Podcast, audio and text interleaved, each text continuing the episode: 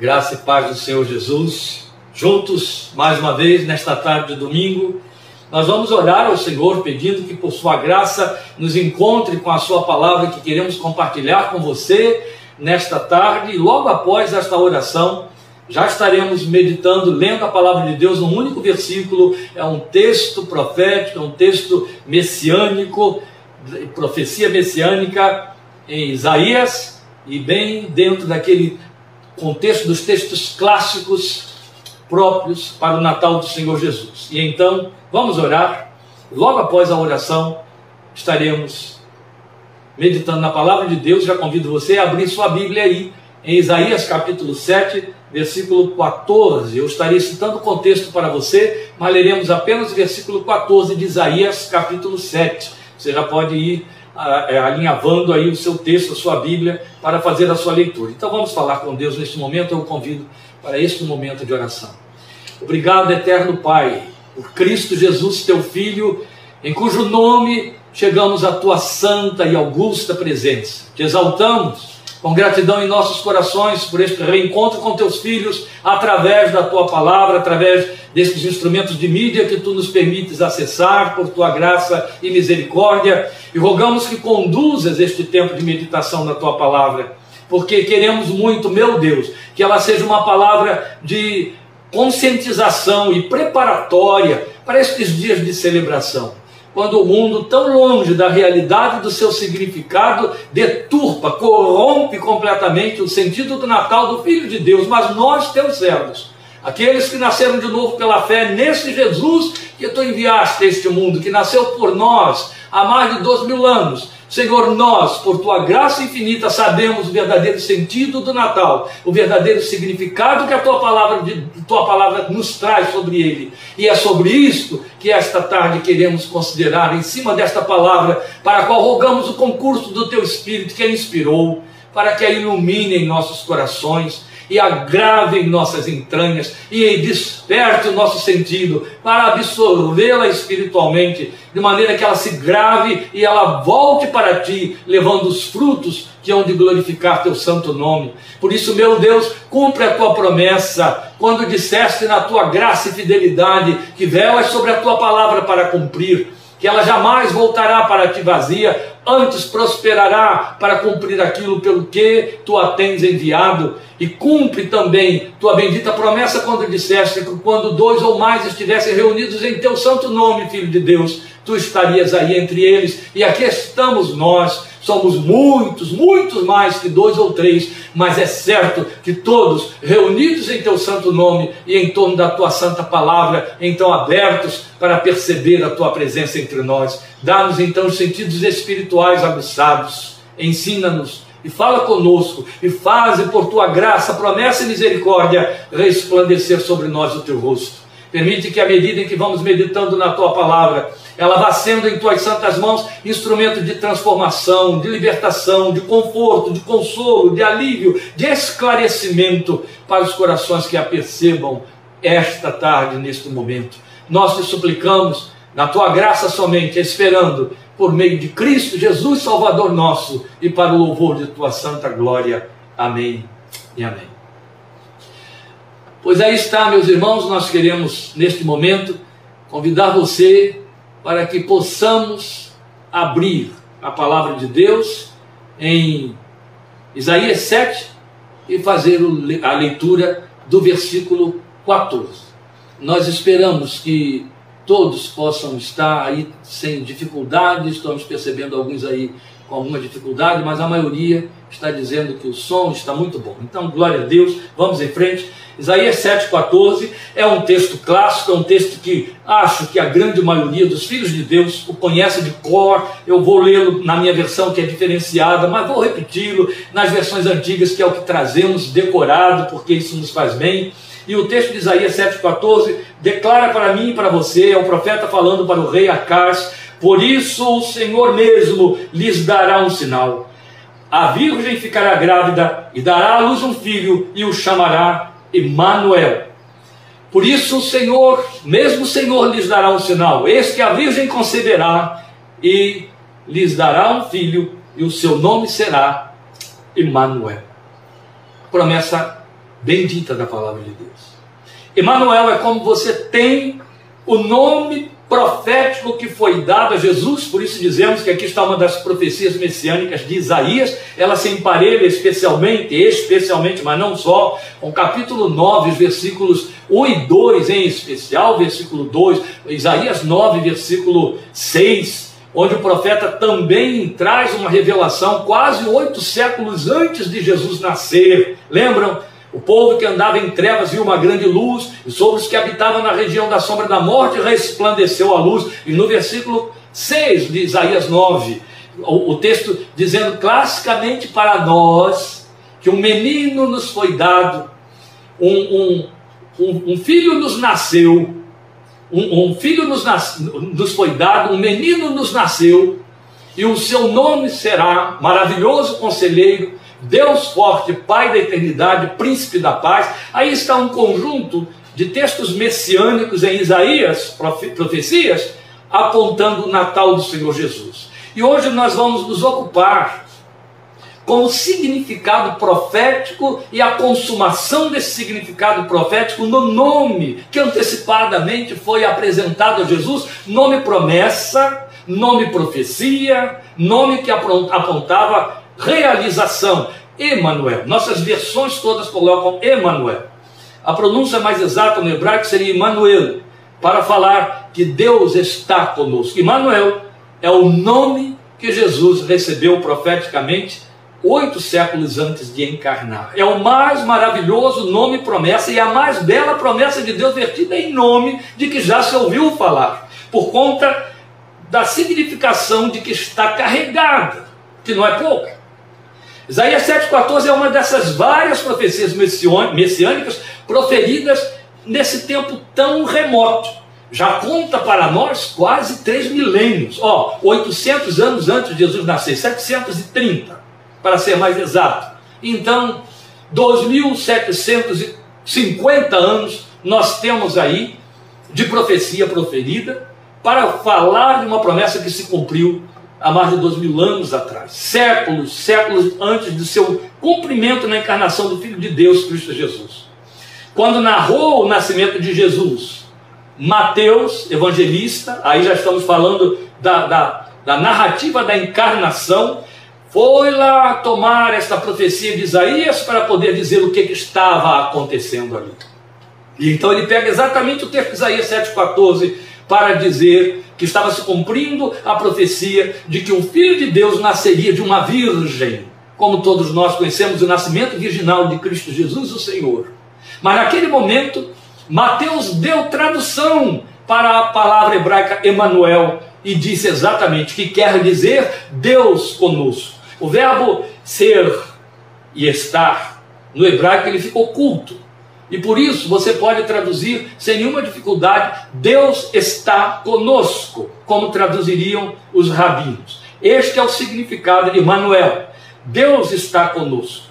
Agora, não há mesmo como dissociar esse texto clássico do Natal de Jesus Cristo, de Isaías 9, 2, que eu recitei para vocês, Isaías 9, 6. Porque os estudiosos consideram todas essas passagens aí de Isaías 7, Isaías 8, Isaías 9, como sendo as profecias do Emanuel. E então em Isaías 9, ele ainda está falando do Emanuel e vai dar desdobramentos de outros títulos promessas do Emanuel lá naquele texto do versículo 6 que acabamos de citar. Seu nome será maravilhoso conselheiro, Deus forte, Pai da eternidade, príncipe da paz, e nós conhecemos essa gloriosa promessa e a sua realização no nascimento do Filho de Deus.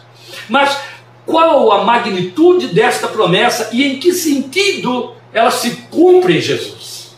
Porque é evidente, já citamos aqui, Mateus toma imediatamente a promessa, a profecia de Isaías 7,14, para dizer que ela está se cumprindo no nascimento daquela criança que foi anunciada nascendo em Belém, Belém do Judá, conforme a profecia de Miqueias havia anunciado, que, seria, que ele nasceria em Belém.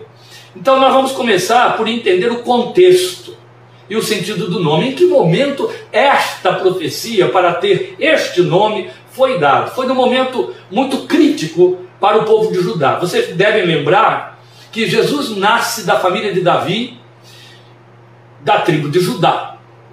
E o reino de Israel, a essa altura, depois de Salomão, tinha sido dividido em dois grupos. Dez tribos que formaram a nação do norte, Israel, lá no, depois dos dias de Roboão, filho de Salomão, e duas tribos que ficaram fiéis à casa de Davi, Judá e Benjamim, que receberam o nome de Reino de Judá, onde ficou a capital Jerusalém e prevaleceu assim séculos e séculos e milênios depois. O reino de Judá, ainda que fosse mais rico, mais poderoso em, em artefatos de guerra e mais rico em termos financeiros, ele era menos adestrado e menos preparado em quantidade de gente. É evidente. Se você tem dez tribos ao norte e duas tribos formando um reino na nação, as dez tribos ganham em número é, garantidamente, de longe. E elas ficaram rivalizando durante muito tempo. Chegou um tempo em que o rei do Reino do Norte, Israel, que tinha sua capital em Samaria, se aliou ao rei da Assíria para invadir o Reino do Sul, atingir Jerusalém, invadir e anexar o Reino do Sul ao Reino do Norte. Nessa ocasião, a esse tempo, quem reinava no sul da casa de Davi era Acaz, que não era um rei, conforme a Bíblia coloca, um rei segundo o coração de Deus. Seu pai, Jotão, sim, tinha sido um rei segundo o coração de Deus, mas Acas não. Acas era um rei incrédulo, um rei ímpio, um rei que entendia de quê? Entendia de militância, entendia de guerras, da arte de guerra, mas não entendia nada do seu Deus. E aí feria a proposta do reino, que era Deus o rei e o rei terreno um sub-rei, um vice-rei. E lá estava ele, sem temer a esse Deus, agora debaixo da ameaça de ter o seu reino invadido pelo reino do norte, que se filia a uma nação poderosa, os assírios. Poderosa e terrível. Quando ele toma conhecimento dessa invasão, ele recebe um recado de que serão invadidos. Um cerco já tinha sido montado contra a cidade de Jerusalém, Acais se desespera. No seu desespero, ele sobe para os aquedutos que serviam a cidade de Jerusalém para reforçar aquilo ali, porque uma das formas dos inimigos tentarem prevalecer e invadir Jerusalém era fechando a entrada de águas. Um povo com sede se rende em três dias. E aí ele estava lá no aqueduto, na parte sul da cidade, para fazer algum tipo de defesa, muito preocupado. Este é o momento em que Deus disse para Isaías: vai até a casa e diz a Acais que os reinos do norte, que esse rei aí da Síria, que esse rei ímpio de Israel, não vão prevalecer contra o meu povo em Judá. Não vão prevalecer. Eu vou pelejar por vocês e eles não vão prevalecer. Isaías chega e encontra o rei lá no aqueduto onde Deus disse que o rei estaria. Olha que coisa interessante. O profeta não sabia onde o rei estava, no seu medo, para onde tinha ido para tentar providenciar recursos e saídas da ameaça, mas Deus sabia. Deus estava de olho no reino, no povo e no, e no rei, no seu rei. Glória a Deus, ele fica de olho no povo, no governo e quem está no governo. Ele fica de olho, quem não sabe são eles, né? E pensam que podem, por sua própria conta. Deus estava de olho em Acas e disse para Isaías: Vai encontrar ele lá e leva o meu recado para ele. Aí Isaías foi e levou esse recado. E quando dá o recado, coitado cheio de esperança de que o rei vai descansar, de que o rei vai sossegar e vai levar esse povo que estava inquieto, imagine, sob a ameaça de invasão, de morte, de perecimento, de fome, todas as tragédias que a guerra traz, esse povo estava desesperado. Isaías leva uma mensagem de paz. Eu não li para você, mas o versículo 4 dá, é, é, registra para nós exatamente os termos em que Deus manda Isaías falar para o rei. Diga a ele, versículo 4 diz: tenha cuidado, acalme-se, não tenha medo, que o seu coração não desanime por causa do furor destes restos de lenha fumegantes. Foi o título de desdenhoso que Deus deu para os dois reis: Rezim, a Síria, e o filho de Remalias. Quando ele dá o um recado para o rei, ele é surpreendido com a incredulidade que vem como resposta. o profeta fala, dá o recado de Deus, e Acais olha para ele e desdenha. Isaías olha para ele e diz assim: Pede um sinal ao Senhor de que essa palavra vai se cumprir. Deus te manda pedir um sinal, ele vai te cumprir o sinal e você vai ver que a palavra vai confiar. Qual era o propósito de Deus? Faz esse homem descansar, Isaías, para que o povo descanse. Diga que eu estou com eles e que tudo vai bem. E se ele insistir, diga a ele que peça um sinal e eu vou dar um sinal, e aí ele não vai ter como ficar incrédulo. Aí Isaías chega para ele e diz: Olha, Deus mandou você pedir um sinal para confirmar no seu coração essa palavra e você descansar. O rei olha para ele e diz: Eu não vou pedir sinal nenhum. Isaías se enfurece. Isaías chega para ele e diz: Não é pouco que vocês já aborreçam a Deus com seus pecados, que o enfadem com seus pecados, agora também querem enfadar com a sua incredulidade. Então Deus mesmo, aí vem o versículo 14: Deus mesmo lhes dará um sinal. A virgem conceberá, dará à luz um filho, e o seu nome será Emmanuel. Essa é a história do versículo 14 que acabamos de ler. E aqui eu tenho algo interessante para dizer a você, muito interessante. É o fato de que Deus disse através de Isaías que Acais podia pedir o sinal que quisesse, porque Acais é, reforçou, endureceu o seu coração na incredulidade. Deus disse: está bem, você não quer pedir um sinal? Eu então vou dar um sinal, vou dar um sinal. Glória a Deus, porque Acais endureceu o coração e aí Deus resolveu ele mesmo dar um sinal, porque pense comigo, que sinal Acais pediria? Um rei incrédulo, terreno, do terra a terra, do dia a dia, faria como os crentes que vivem aí em busca de resposta de promessas. Ó oh, Senhor, manda que o sol escureça, manda que a chuva caia agora, que tenha é, é, é, orvalho ali, que não tem orvalho a colar coisas pobres, pequenas do dia a dia. Era isso que ele pediria e Deus cumpriria. Mas porque ele endureceu o coração dele, Deus assumiu dar o sinal, e aí deu um sinal que serviria para o povo, não mais para ele, mas para o povo e para a casa de Davi, no cumprimento da promessa. Nascerá um filho de uma virgem que conceberá virgem, e o nome dele será Emanuel. Deus está conosco. Só que a Cai, seu povo, sua geração, ninguém veria nada disso, mas eu, você, os que nos é, é, precederam, os que virão depois de nós, glória a Deus, nós todos estamos experimentando, temos experimentado e vivido a bênção gloriosa do cumprimento deste sinal. Jesus nasceu, Deus conosco, Ele encarnou, desceu a este planeta, entrou no nosso quintal, tomou a nossa forma, nascendo do ventre de uma mulher virgem e Deus então se fez presente neste planeta, cumprindo o sinal que Deus deu a Acas, que Acas não viu, nem ouviu falar. Os que conseguem crer numa profecia exclusiva que está assim entalada lá dentro do texto da carta de Pedro, segunda de Pedro, quando o texto de Pedro diz que Jesus ao descer depois que morreu foi e pregou aos espíritos que estavam em prisão. Os que creem que isso se cumpriu de forma muito literal podem entender assim. Jesus foi lá e lá estava Acais, os espíritos em prisão, os que tinham morrido. Alguns creem assim. Foi lá e encontrou Acais e disse: Aqui, ó, eu vim, viu?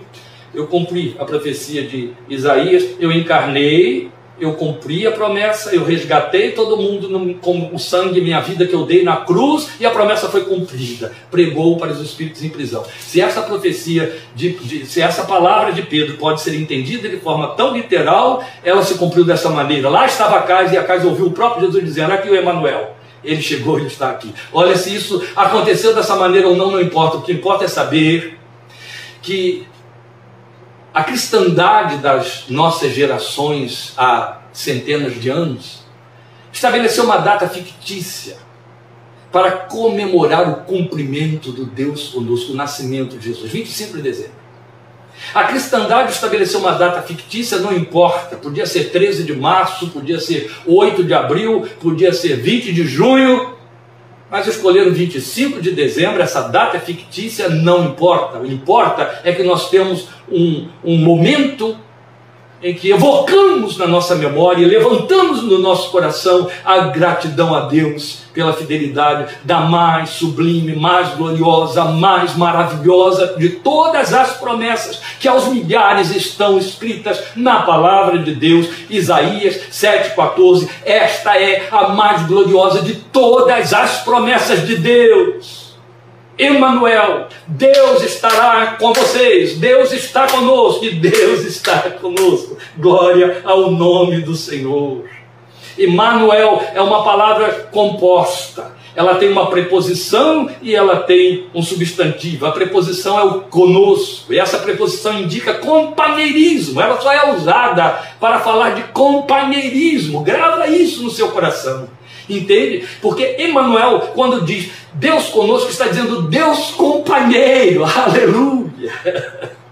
Esta é a razão, porque esse é o título, é, é, é, o, é, o, vocativo que eu dou ao meu Senhor quando eu o adoro, quando eu o invoco, quando eu oro a Ele, meu companheiro. É bíblico, é verdadeiro, é real, acontece na realidade da nossa vida. E não é para ser apenas recordado em 25 de dezembro, não, 365 anos, dias por ano, porque foi isso que o Emmanuel disse para mim e para você: eu estarei com você todos os dias, até a consumação dos séculos. E ouça, haverá consumação dos séculos. Jesus disse isso. E isso vai acontecer. E enquanto não acontece, ele disse: Eu estarei convosco todos os dias. Portanto, a promessa pretendeu para Acais fazer o quê? Cessação de medo. Entende?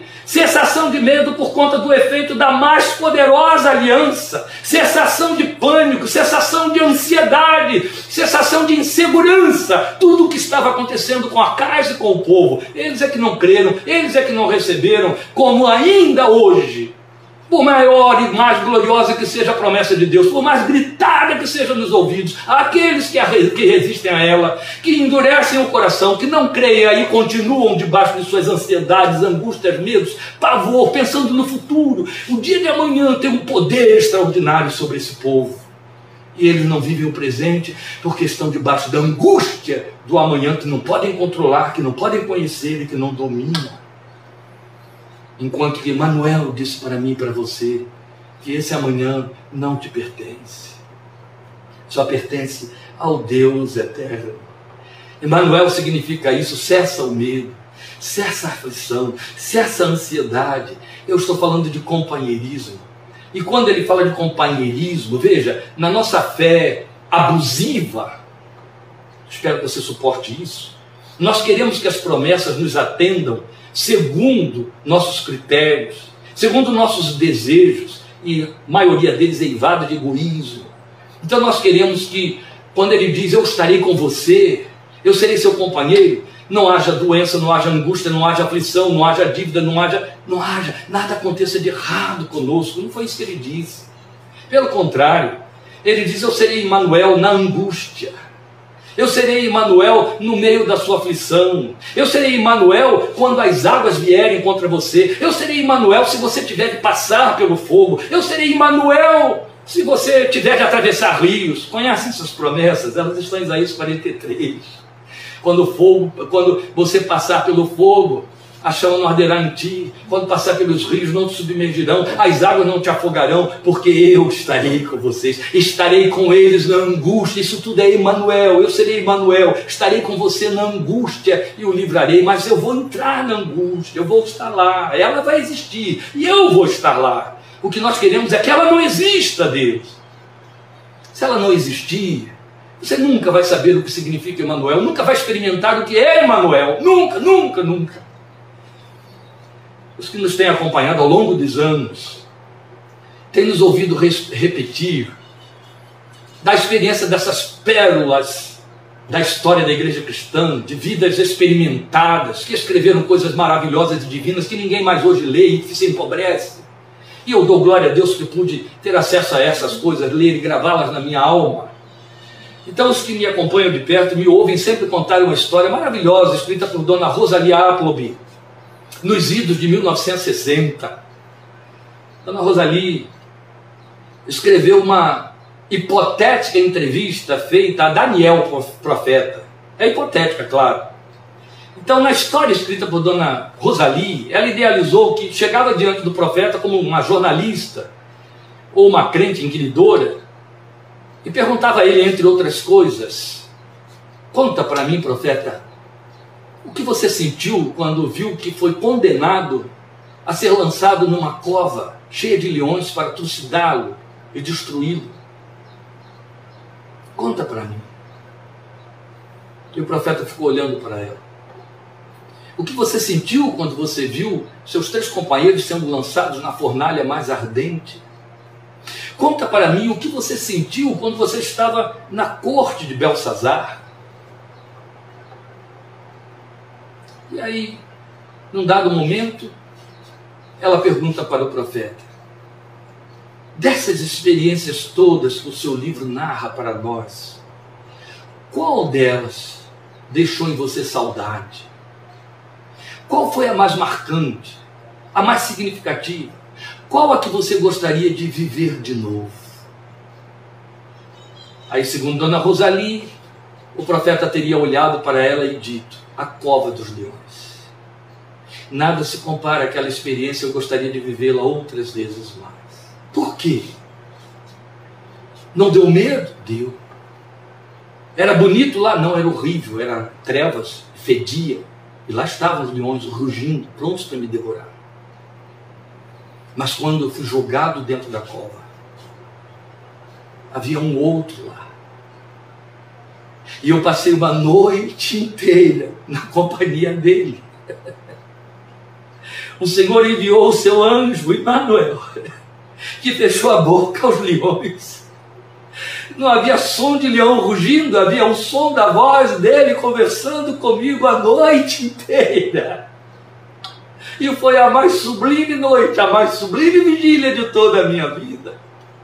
E eu trocaria tudo para viver isso de novo. Dona Rosalie escreve o que hipoteticamente Daniel teria respondido a ela. Se não houvesse a cova dos leões, Daniel não teria essa história para contar ele é Emmanuel, e você percebe o Emmanuel exatamente quando mais precisa dele, entende? Então, pretender uma vida de fé que lhe dê escapismos é pretender uma pobreza espiritual indigna e não vale a pena, em hipótese alguma. O companheirismo fala de participação que precisa ser apropriada por fé, o que faltou a Acais. Acais jogou fora a sua oportunidade de paz e de descanso. Ele não tinha história para contar dali para frente, nunca mais.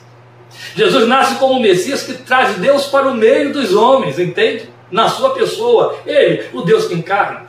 Então a sua encarnação fala de um assumir da vida dos homens, da nossa vida, dos homens decaídos, com vistas ao seu resgate. Mas qual é o efeito dessa verdade na vida dos que creem? Eu quero lembrar algumas manifestações da promessa do Emanuel e que se cumprem. Lembram João 14, quando ele disse: Eu não deixarei vocês órfãos, eu voltarei para vocês, porque eu sou o Emanuel, porque eu tenho de estar com vocês todos os dias, eu não deixarei vocês sozinhos, eu vou voltar para vocês. E é aí que nós encontramos as suas últimas palavras registradas em Mateus e em Lucas: Estarei com vocês todos os dias, até a consumação de séculos. Todos os dias. Mas quando você o ouve dizer, não deixarei vocês órfãos, ou estarei com vocês todos os dias, você percebe que é uma promessa coletiva, não é? Todos vocês, toda a igreja. Mas na experiência de Jeremias, na experiência de Davi, na experiência de Paulo e de tantos outros, ela assumiu o que, ao meu ver, é sua excelência é o companheirismo pessoal. Jeremias diz assim para nós, Jeremias 20, 11: Porque o Senhor está comigo como um guerreiro valente. Comigo, entende? Você ouve Manuel dizer Deus conosco. E quando isso se traduz na vida de fé de um crente, de um cristão, adquire um significado de intimismo, de apropriação, de particularidade, sem comparação. O Senhor está comigo como um guerreiro valente. Em Filipenses, Paulo escreve e diz assim: perto está o Senhor. Quando você lê a história de Jacó indo para a terra de Padã Aram, ele dorme, tem um sonho, e o texto de Gênesis conta para nós: perto dele estava o Senhor. Que lindo. E só Jacó que não sabia disso. Mas lá estava. Lá estava. Depois nós temos Davi. essa experiência dessa presença divina tão junto, tão particularizada. Lembram de Paulo, lá nos porões do navio, que naufragou quando ia para Roma? Ele chega para aqueles homens desesperados no meio do naufrágio e diz: Não temam, porque é isso que a presença do Emmanuel faz: tira o temor, tira o pânico, tira a ansiedade, tira a insegurança e dá paz. Não temam, ninguém vai perecer, porque esta mesma noite o anjo de Deus, a quem eu pertenço, a quem eu sirvo, esteve comigo. Emmanuel, ele está sempre junto, ele está sempre junto, ele está sempre junto. Glória seja o seu nome. É assim que acontece. Mas a promessa, meus queridos, ela teve um hiperdimensionamento, hiperdimensionamento, quando Emmanuel passou a ser em nós, mais do que conosco. Entende? Cristo em vós, Paulo diz. Cristo em vós. E a preposição aí fala dentro de não é junto a, é dentro de. Você percebe como nunca cessa, se intensifica mais, mais e mais. Até a vinda do Espírito Santo, ele era Deus conosco. A partir do momento em que o Espírito de Deus compôs a igreja, encheu a igreja, como prometeu o Emanuel encarnado, Jesus Cristo Senhor, ele se tornou Deus em nós. Cristo em vós, a esperança da glória. Paulo disse em Colossenses 1, 27. E aí, isso é mais do que conosco. É onde nós devemos voltar à abençoada palavra de Deuteronômio 33, 12. Eu digo voltar porque há poucos dias estivemos ministrando sobre ela. A linda promessa exarada na oração de Moisés, que se despede orando por cada uma das doze tribos de Israel.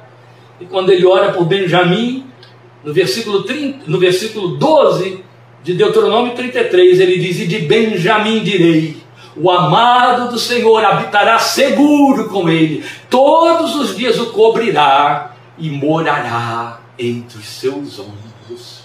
Que é coisa mais linda do que isso. Pare agora comigo e pense nesta profecia gloriosa de Benjamim, de Deus a Benjamim, essa promessa que me alcance e alcança você também. Aproprie-se dela pela fé. Deuteronômio 33, 12. Pense nisso. Morará entre os seus ombros. Inevitavelmente você pensa logo no coração, não é? O que, é que está entre seus ombros? O coração. Bendito seja Deus, que jamais deixou a sua promessa cair. 800 anos se passaram e ela se cumpriu. Jesus nasceu de uma virgem em Belém do Judá, nos dias do censo que foi determinado por César Augusto. Augusto determinou que todos os judeus se registrassem para cumprirem a sua subserviência ao Império Romano. Isso fez com que José tivesse que sair lá da sua terra e fosse até Belém, porque ele tinha que se registrar no lugar onde ele nasceu e onde seu filho nasceu. E ali ele se registra com Maria. Nesse momento, nasce o filho de Maria.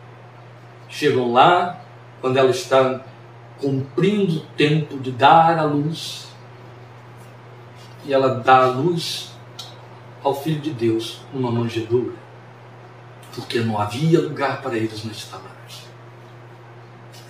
A profecia disse: Seu nome será Emanuel. E o anjo que anuncia para Maria que ele nascerá como santo de Deus diz: Mas você dará a ele o nome de Jesus, porque ele salvará o seu povo dos seus pecados, porque Jesus significa isso, o Senhor salva. Ah, então por que ele não se chamou Emanuel? porque Manuel, Manuel é uma palavra composta que veio como promessa. Jesus também não é promessa? Sim, Jesus é promessa. Mas Deus queria que a promessa feita a Acais se materializasse no seu filho. E para se materializar no seu filho, era preciso que ele tivesse um nome que atendesse de forma plena a missão com que ele viria por ser Emmanuel, por ser Deus conosco, ele podia salvar. Então ele veio para salvar, por isso o nome Jesus. Glória seja o seu santo nome. Quem quer que seja que ainda não tenha vivenciado esta proposta encarnacional de Jesus como Deus junto, o Deus companheiro e agora o Deus que está dentro, o Deus que pela fé pode ser percebido companheiro participativo, quem quer que seja que ainda não tenha vivenciado esta proposta, está longe, muito longe do verdadeiro significado do Natal. Mas por mais distante esteja, nunca estará longe demais que não possa ser alcançado. Porque Jesus veio ao lugar mais distante do sistema, do cosmos criado. Tão longe que não há dimensões, dimensões que possam mensurar a distância entre o nosso pequenino planeta e as regiões celestiais onde Deus habita. Isso não impediu que o Filho de Deus de lá descesse e viesse ao que a Bíblia chama de regiões inferiores, a lugar de trevas, e nascesse como a luz do cosmos, a luz do mundo, e nos encontrou. Não há abismos mais distantes onde ele não encontre alguém. Se ele pôde descer das hiperregiões que estão para além do cosmos, regiões celestiais, e chegar até o nosso quintal e tomar forma humana, como Deus encarnado, ele pode chegar até o seu coração. Não haverá distância demais que ele não alcance, que ele não cubra. Amém? O Senhor te abençoe muito. Te dê um Natal verdadeiro e feliz, junto da sua família, junto dos seus. Não somente no dia 25, não somente na sexta-feira que vem. Não. Que Ele te dê esse bendito Natal todos os dias da sua vida. Porque Jesus não é para ser um Emanuel a ser recordado uma vez por ano, vivenciado extemporaneamente, nos cultos, nos domingos, nos dias santos, nos dias santificados, nos dias de celebração. Não. O Filho de Deus disse todos os dias. Que seja Natal na sua vida todos os dias. Como está sendo agora que nada tem a ver com aquela noite de 25, 24 de dezembro, ou 20, o dia 25 de dezembro, em que ganha a beleza da sua comunhão com a sua família, a comemoração com a sua família, mas perde longe para o verdadeiro significado do Natal, se aquele que de fato merece a sua recordação não for celebrado neste dia. Que haja Natal sempre na sua vida. Deus te abençoe, te fortaleça e até já. Em nome de Jesus. Amém.